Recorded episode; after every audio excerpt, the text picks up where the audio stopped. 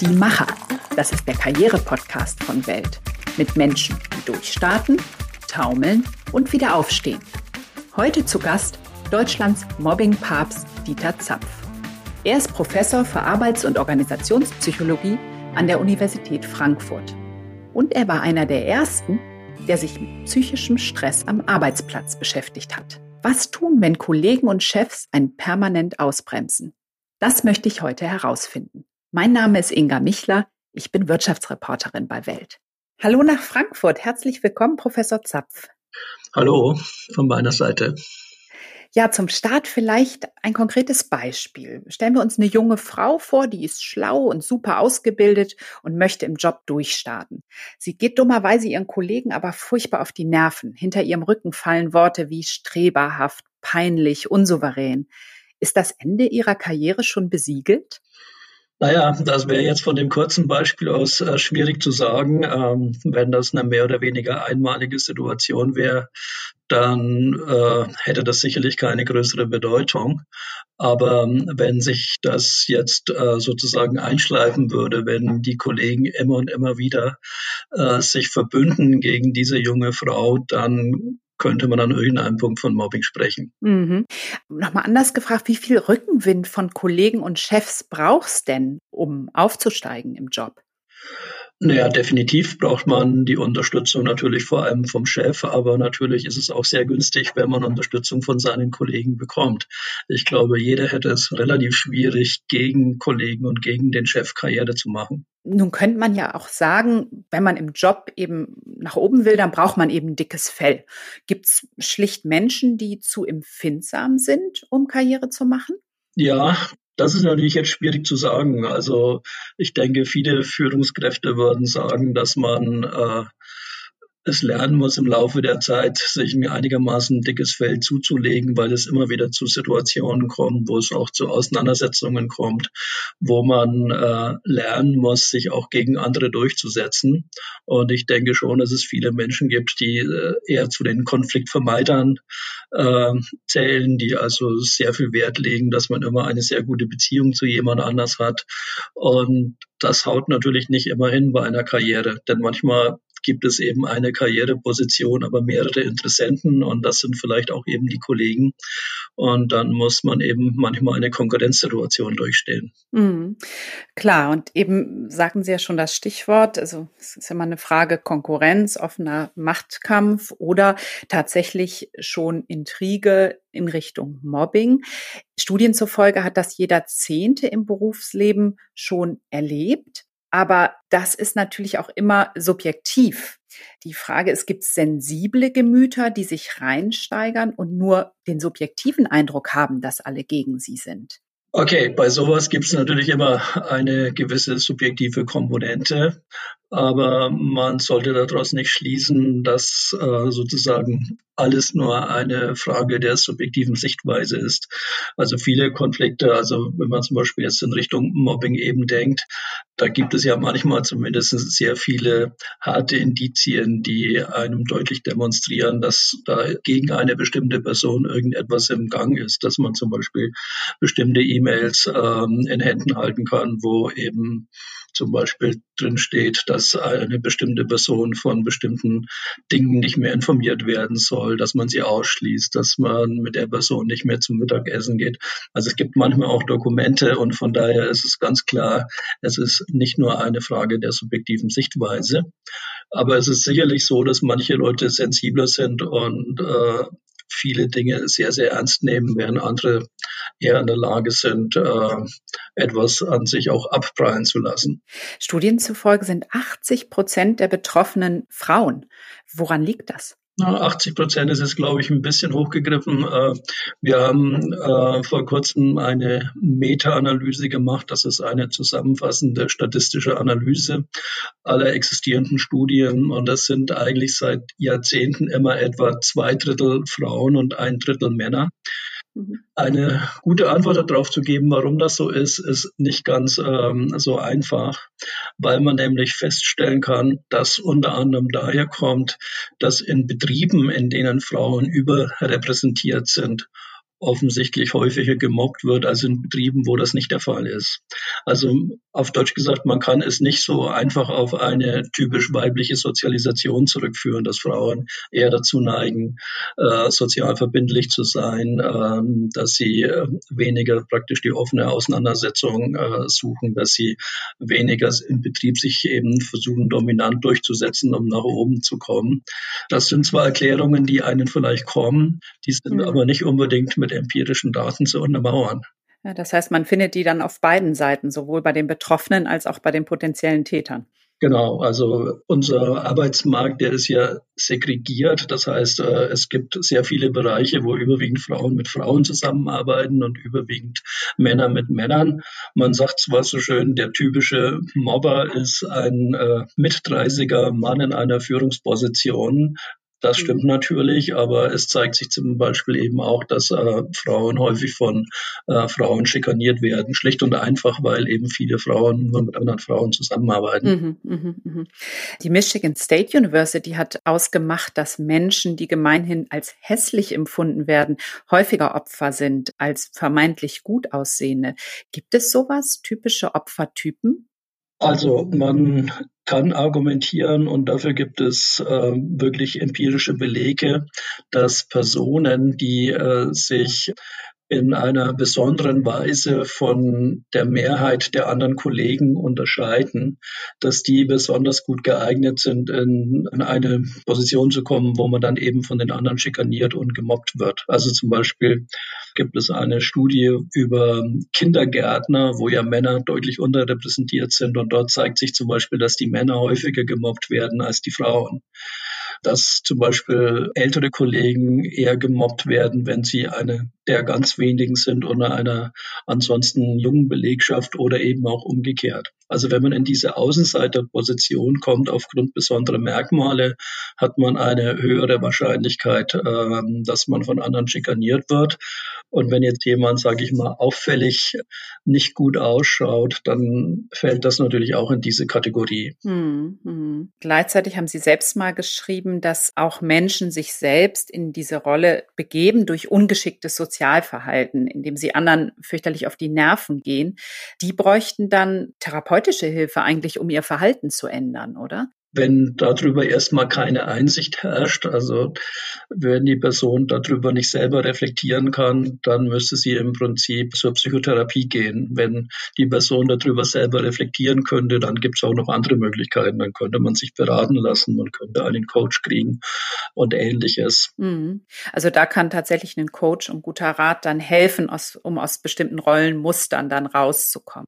Allerdings sind es schon sehr häufig sehr verfestigte Verhaltensweisen und es ist dann nicht ganz so einfach, dass die Person das lernt. Also es gibt einfach Menschen, die sind nicht besonders gut in der Perspektivenübernahme, also Dinge aus den Augen des Gesprächspartners zum Beispiel zu sehen.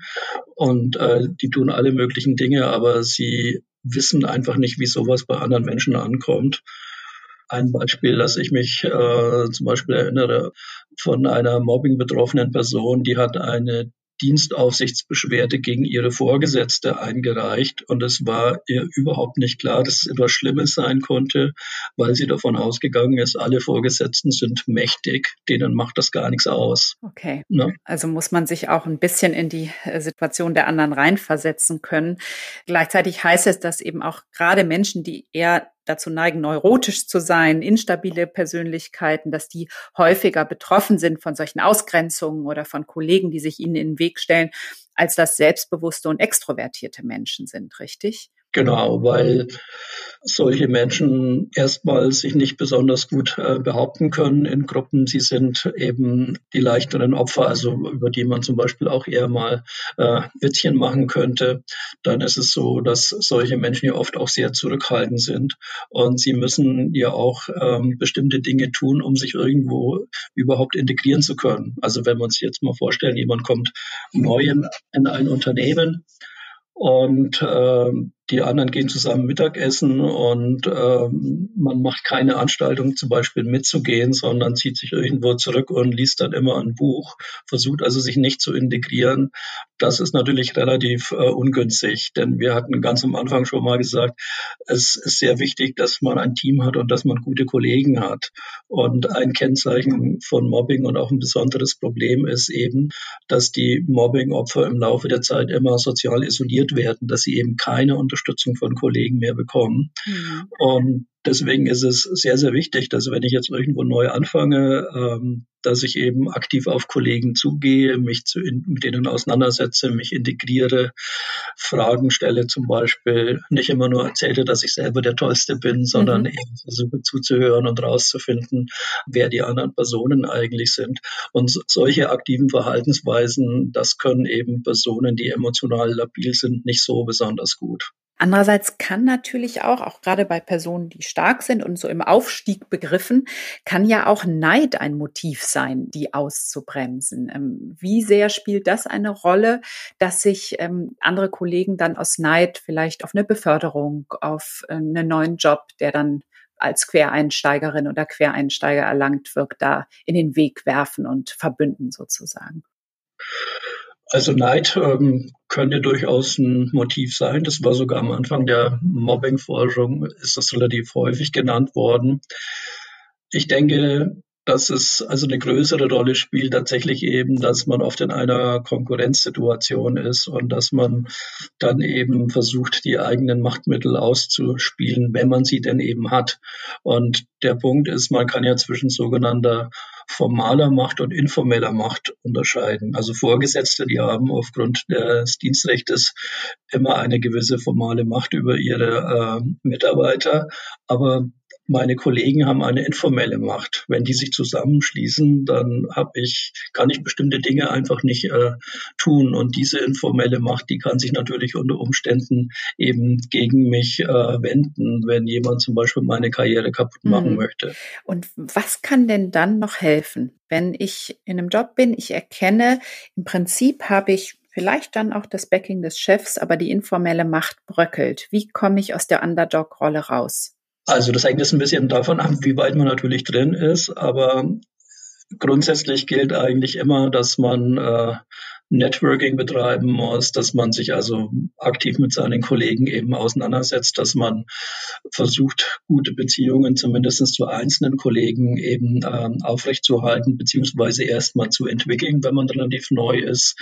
Ähm, also die, die soziale Unterstützung, die man also potenziell von den anderen bekommt, ist nach meinem Dafürhalten mit das sicherste Schild, äh, dass man eben nicht äh, zum Außenseiter wird und dass man eben möglicherweise sogar gemobbt wird. Deswegen sind alle Aktivitäten, die sozusagen gute Beziehungen zu meinen Arbeitskollegen äh, entwickeln helfen, auf jeden Fall äh, das, was man tun sollte. Mhm. Jetzt würde ich gerne noch mal einen Blick auf die Täterseite sozusagen werfen. Studien zufolge sind in fast 50 Prozent, also fast der Hälfte der Fälle von Mobbing im Beruf die Vorgesetzten beteiligt. Bossing heißt das dann. Werden in vielen Unternehmen systematisch einfach die falschen Menschen Chefs?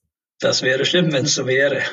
Also ein Grund liegt sicherlich ähm, daran, dass wir ja sehen müssen, ähm, dass äh, Mobbing ja nicht aus dem Nichts entsteht, sondern eine wesentliche Vorstellung ist ja die, dass äh, Mobbing ein eskalierter Konflikt ist und ein Konflikt eben immer mehr und mehr eskaliert. Und wenn wir uns also jetzt mal vorstellen, in einem Unternehmen gibt es mehr oder weniger Konflikte. Das ist ja immer der Fall. Es gibt keine konfliktfreie äh, Zone in einem Betrieb dann sind im Prinzip diejenigen Konflikte, die nicht gelöst worden sind, im Vorfeld diejenigen, die überhaupt die Chance haben ähm, zu eskalieren. Und beim Konfliktmanagement spielen natürlich Vorgesetzte eine wesentliche Rolle. Das heißt, normalerweise müsste das immer so sein, wenn die Kollegen die Konflikte nicht selber regeln können, sollte dann zumindest der Vorgesetzte oder die Vorgesetzte dafür sorgen können, dass die Konflikte nicht endlos eskalieren. Wenn sie es dann trotzdem tun, und das sind ja jetzt bei beiden nur eine Minderheit von Konflikten, wo sowas wirklich passiert, dann ist es an irgendeinem Punkt auch ein Problem der jeweiligen Vorgesetzten. Das heißt, nur diejenigen Konflikte haben eben oft eine Chance zu eskalieren, wo die Vorgesetzten eben nicht klar dagegen Stellung nehmen. Und das, also der Mobbing-Konflikt geht ja manchmal tatsächlich von Vorgesetzten aus. Das ist die eine Variante. Aber bei anderen ist es einfach so, dass die Vorgesetzten sich nicht klar genug distanzieren, weil so ganz offensichtlich sind Situationen ja auch wieder nicht. Also Vorgesetzte fühlen sich ja verantwortlich für alle Mitarbeiter, also auch sozusagen für die anderen Mobbing-Täter ja auch. Und manchmal ist die Situation so unklar, dass sie gar nicht so richtig wissen, wer hat jetzt eigentlich recht und wer hat nicht recht. Mhm. Ich meine, es gibt natürlich Situationen, wo Chefs sozusagen selbst dieses, diesen ganzen Baukasten des Mobben auch benutzen, weil sie das Gefühl haben, vielleicht sie sind lieber gefürchtet weil sie die Messer in der Tasche haben, um jemanden auch bloßzustellen in großer Runde.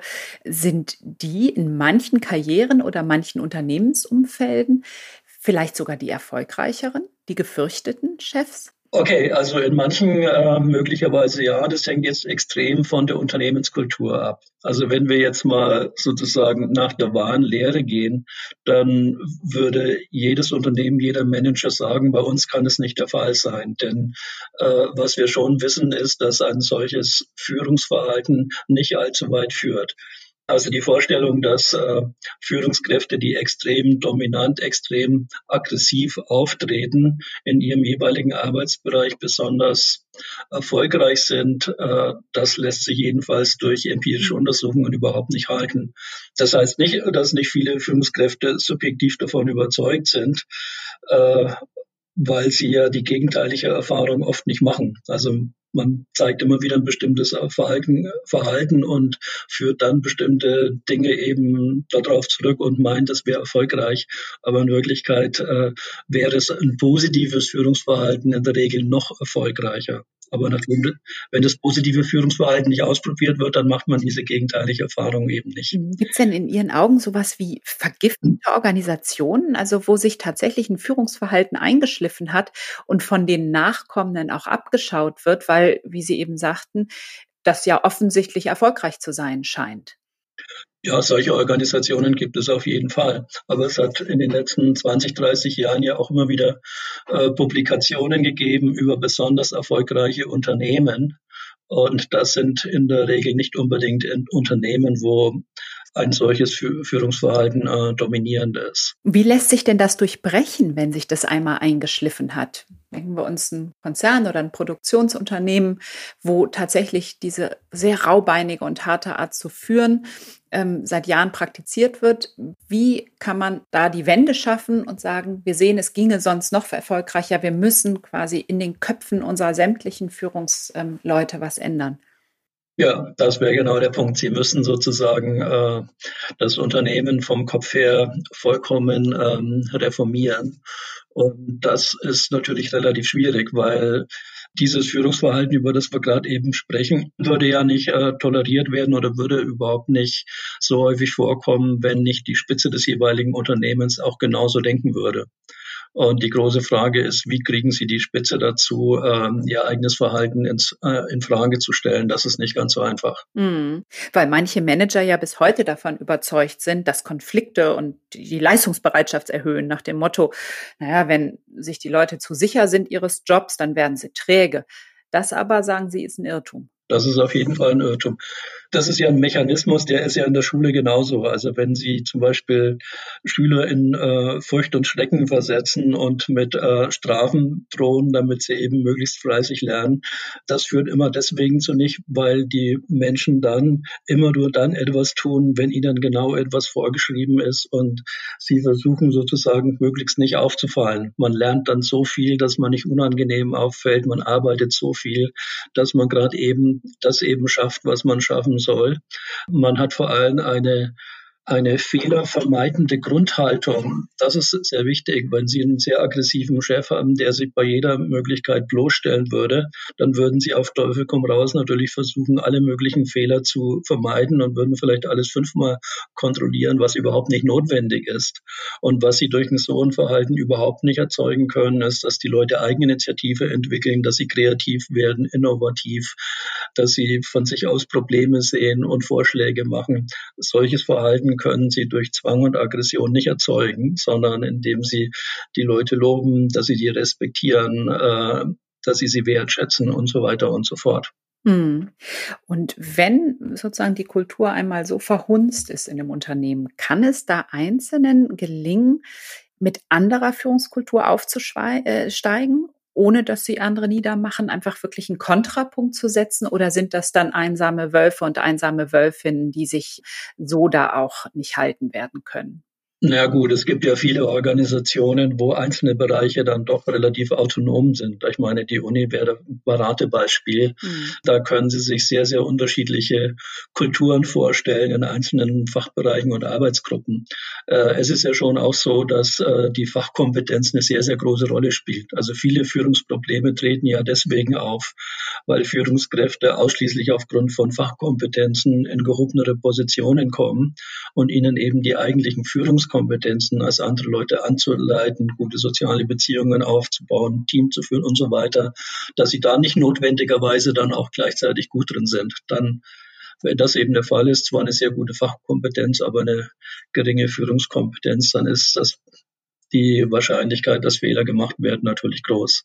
Eine wirklich interessante Art zu führen oder auch mit anderen Menschen umzugehen, können wir ja im Moment alle in den USA beobachten. Ähm, der Präsident Trump äh, kultiviert ja das Bullying sogar auf offener Bühne, zuletzt in der TV-Debatte mit Joe Biden ähm, ja, indem er den einst drogenabhängigen Sohn von beiden als Loser abstempelte. Wenn Sie das so von weitem sehen, wie würden Sie das charakterisieren? Würden Sie sagen, das ist ein typischer Typ von Mobbing-Täter, den wir da sehen? Gut, wollen wir das ähm, wollen Mobbing nicht unbedingt ähm, bemühen, aber zumindest von schikanösen Leadership, also Führungsverhalten, das auf jeden Fall. Das, denke ich, kann man an Trump gut beobachten. Und was ja kennzeichnend ist, dass es, glaube ich, keinen amerikanischen Präsidenten gab, der so viel Personal in einer Legislaturperiode ausgewechselt hat wie Trump selber. Also er versucht sicher dann alle Leute, die ihm widersprechen, gleich vom Leib zu halten. Das ist schon ein sehr, sehr extremes Führungsverhalten. Hm. Und sein Narrativ ist ja immer, der Starke gewinnt und der ist eben dafür gemacht, sich gegen Schwächlinge durchzusetzen. Das scheint aber immerhin ganze Gesellschaftsschichten in den USA zu überzeugen.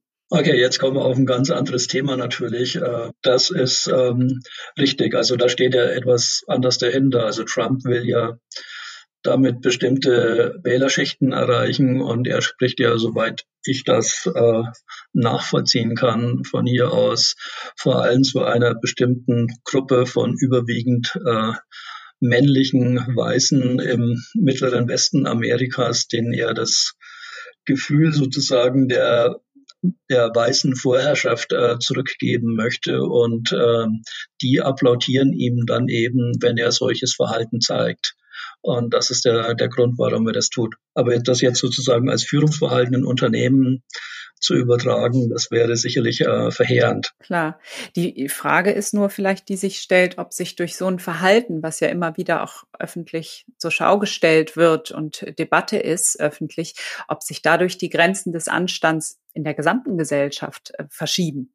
Das auf jeden Fall. Also da bin ich überzeugt. Und das ist, glaube ich, auch, wird ja von vielen beklagt, dass sozusagen weniger gesellschaftlicher Anstand äh, herrscht ja auch durchaus bei uns. Also dass es immer häufiger vorkommt, also zum Beispiel im Internet, dass Leute äh, von vorne bis hinten beschimpft werden und dass man sich Dinge rausnimmt, die man sich vielleicht vor 20, 30 Jahren nicht unbedingt rausgenommen hätte da ist Trump sicherlich jemand, der solche Entwicklungen eher unterstützt denn verhindert. Wenn Sie sozusagen zurückschauen auf Ihre eigenen Jahre, die Sie sich schon mit dem Thema beschäftigen, haben Sie subjektiv äh, oder vielleicht auch objektiv den Eindruck, dass sich die Schwere der Fälle ähm, verschärft hat über die Jahrzehnte? Das glaube ich eigentlich eher nicht. Also ich denke, die Art von Mobbingfällen, die wir untersuchen, ähm, das sind ja zum großen Teil einfach, äh, also die extremen Mobbingfälle sind ziemlich sinnlos eskalierte Konflikte. Also die machen an irgendeinem Punkt relativ wenig Sinn. Und die Häufigkeit von diesen, sage ich mal, sinnlosen Konflikten, die hat sich nach meinem Dafürhalten äh, nicht besonders äh, verändert. Die gab es wahrscheinlich schon vor zwei oder 3.000 Jahren ähm, genauso. Was sich sicherlich verändert, ist sowas wie allgemeine Unternehmenskulturen und ähnliche Dinge. Aber diese Art von eskalierten Konflikten würde ich jetzt nicht unbedingt sagen, dass das ähm, häufiger geworden ist oder weniger häufig. Und dieses, der Umgang miteinander ist auch nicht noch stärker zum Thema geworden, dass es, es immer mehr Verzweifelte gibt auf der einen Seite, die sagen, oh, ich kann damit nicht leben, wie hier miteinander geredet wird oder in immer mehr, die den Kopf schütteln und sagen, ich verstehe gar nicht, was die hier alle wollen. Doch das würde ich schon äh, sagen, dass also die unsere Gesellschaft im Allgemeinen etwas rabiater geworden ist, dass äh, es viel häufiger vorkommt, dass es äh, zu verbalen Ausbrüchen kommt, äh, vor allem eben, wie gesagt, im Internet, dass man, wenn man irgendwas sagt, einen Shitstorm ohne Ende bekommt. Ich denke, das ist schon eine gewisse negative Entwicklung. Mhm. Daraus kann man nicht schließen, dass Mobbing insgesamt äh, häufiger geworden ist oder, oder weniger häufig. Also ich, es gibt keine wirklich guten Untersuchungen zu diesem Thema, aber ich kann es aus all den Untersuchungen, die ich kenne, nicht beobachten, dass sich da zahlenmäßig groß etwas verändert hat. Mhm. Und wie sieht es sozusagen mit dem Kommunikationsbedarf aus? Und auch ein Kriterium für Mobbing ist ja, dass man sich davon abgeschnitten fühlt, von der Kommunikation des restlichen Unternehmens. Nun mag das ja auch wieder ganz individuell sein, ähm, gerade jetzt in Zeiten von Homeoffice und zersplitterten Unternehmen, dass einzelne Mitarbeiter oder auch mittlere Führungskräfte ähm, viel mehr Informationen sich gerne wünschen, aber vielleicht einen Chef oder eine Chefin haben, die ähm, vielleicht eher so auf dem Spektrum Richtung autistischer ähm, sich hin bewegt und sagt, also so viel muss ich jetzt immer hier gar nicht reden, macht doch alle. Verletzt das vielleicht dann auch unbewusst und kompliziert die Lage in die Situation, in der sich im Moment viele Unternehmen befinden? Also ich denke, der Kommunikationsbedarf insgesamt ist auf jeden Fall wesentlich größer geworden und es gibt ja auch viel mehr Möglichkeiten ähm, der Kommunikation. Also beides ist, glaube ich, äh, gegeben und äh, die technischen Möglichkeiten, die eröffnen eine auch wieder Mittel, zum Beispiel bestimmte Personen eben auszuschließen äh, von bestimmten Prozessen. Ich weiß jetzt ehrlich gesagt Macht's ganz genau, ähm, auf was Sie mit dieser Frage. Ja, es war wirklich die Frage sozusagen Kommunikationsbedarf und ähm, wie dann Cheftypen das auch unterschiedlich bedienen mhm. können und ignorieren und damit unter Umständen Leid erzeugen erst?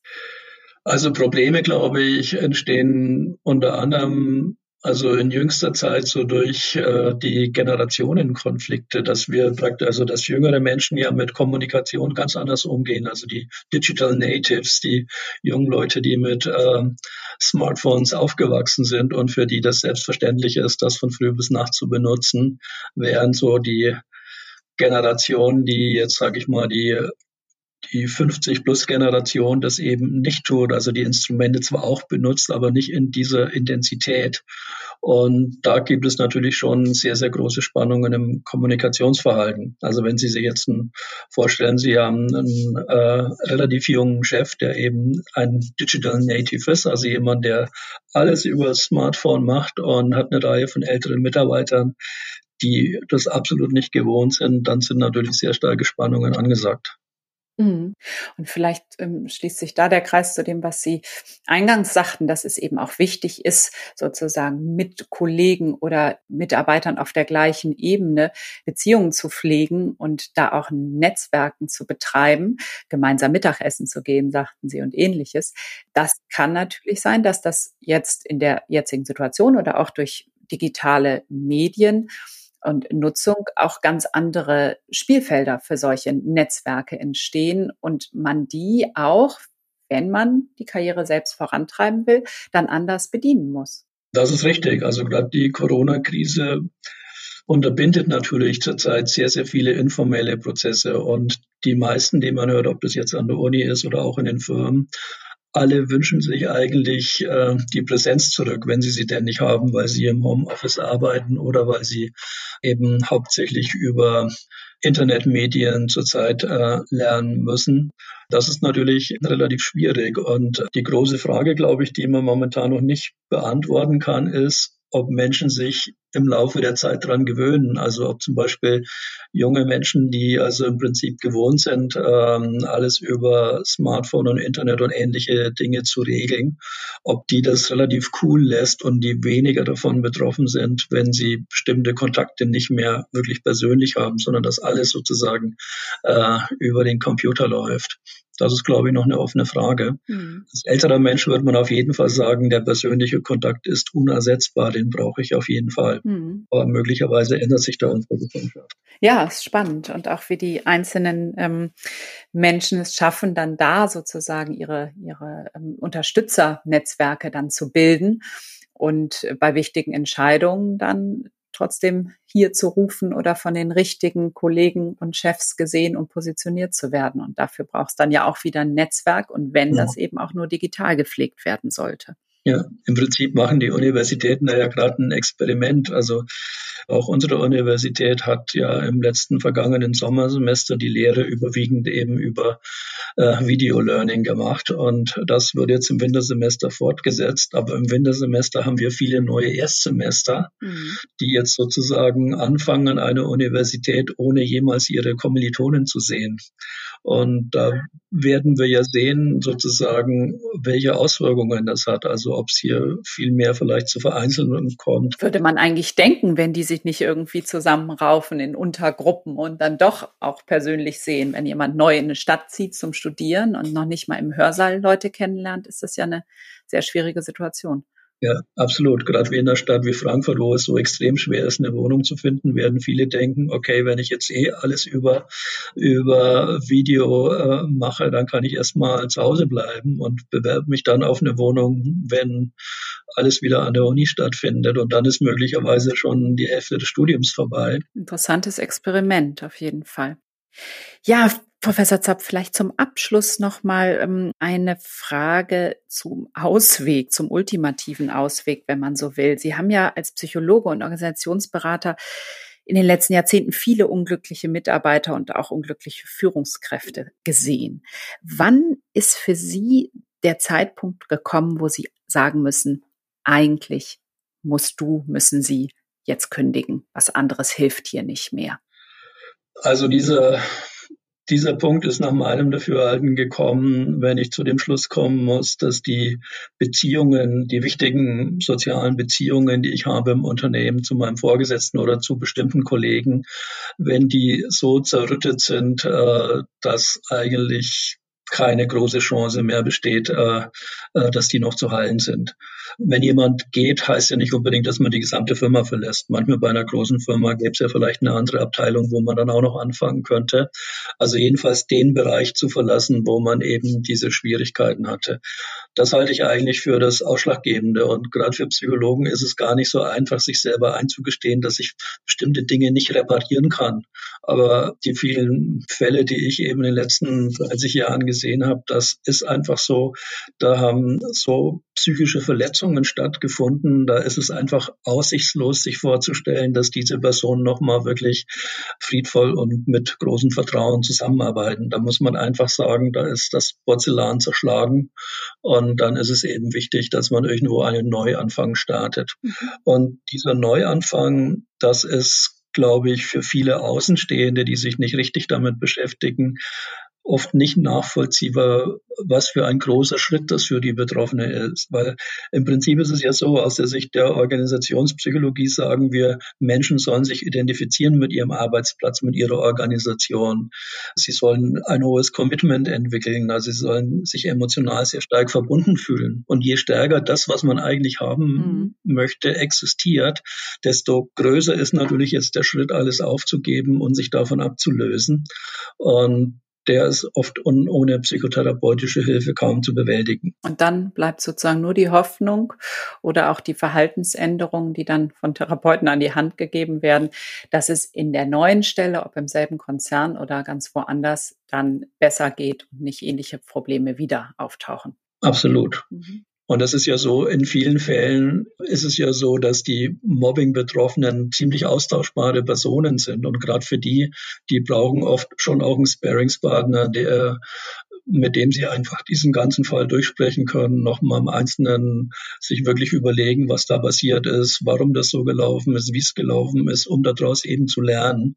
Aber ansonsten ist für die das vielleicht tatsächlich relativ einfach in der neuen Organisation anzufangen. Mhm. Anders schaut es bei denjenigen aus, die einen hohen Eigenanteil hatten, wo wir vorhin drüber sprachen, also mhm. eher neurotischen, emotional labilen, schüchternen Personen.